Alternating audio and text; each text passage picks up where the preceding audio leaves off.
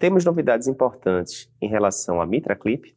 Sim, temos. Vou te passar agora. Meu nome é Eduardo Lapa, eu sou editor-chefe do Cardio Papers e você está aqui com a gente na cobertura do Congresso Americano de Cardiologia, o ACC 2023. Um breve contexto, né? O que é o MitraClip? É um dispositivo que a gente consegue colocar de forma é, percutânea, né, via hemodinâmica, no paciente para tratar insuficiência mitral importante. O uso desse dispositivo tem aumentado bastante nos últimos anos, principalmente na insuficiência mitral secundária. É aquela em que a válvula em si está normal, mas por causa da dilatação do ventrículo esquerdo, no caso de insuficiência cardíaca com fração de ejeção reduzida, isso termina repuxando ali os folhetos da mitral e causa a regurgitação relevante. Por que, que esse uso vem aumentando? Porque a gente teve ali anos atrás a publicação de um estudo chamado COEPT, que foi um estudo que mostrou um enorme benefício com o uso do MitraClip em pacientes com de ejeção reduzida e com insuficiência mitral relevante. Na mesma época, praticamente, do COEPT inicial, foi publicado um outro estudo europeu chamado MITRA-FA, que, estranhamente, terminou não mostrando benefício com o uso do mesmo dispositivo. Muito se discutiu sobre esses dois estudos, porque que eles tinham achados tão divergentes, e a conclusão, a principal hipótese é que o perfil dos pacientes era um pouco diferente realmente de um estudo para o outro.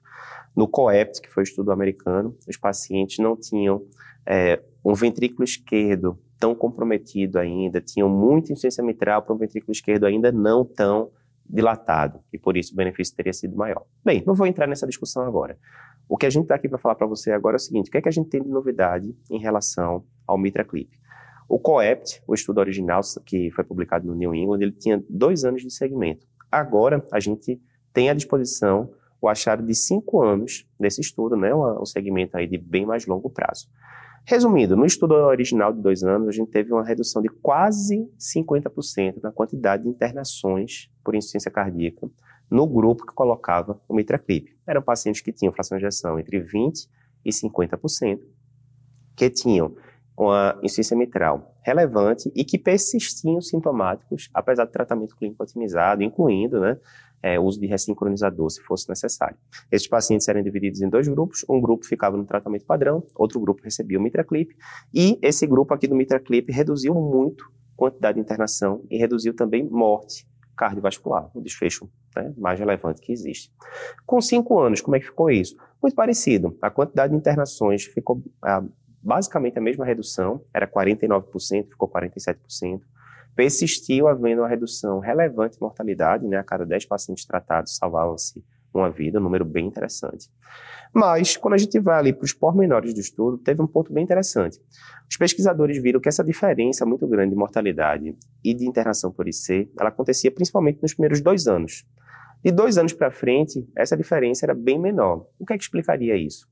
E o que se viu é que teve um crossover muito grande do grupo de tratamento clínico para o grupo MitraClip. Como assim, Eduardo?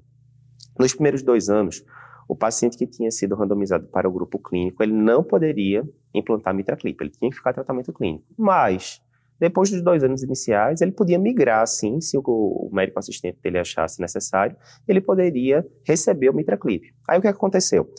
Nos primeiros dois anos, quase metade dos pacientes do tratamento do grupo conservador morreram, né? Uma taxa muito alta, mostrando que esses pacientes são muito graves.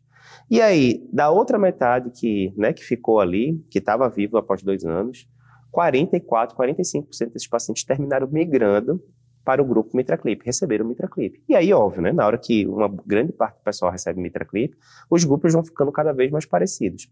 E o que se viu foi isso.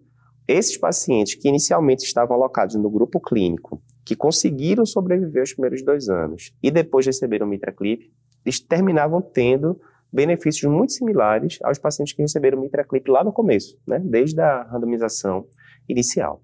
Então, esse é o resumo dessa, desse acompanhamento de cinco anos né, do estudo COEPT.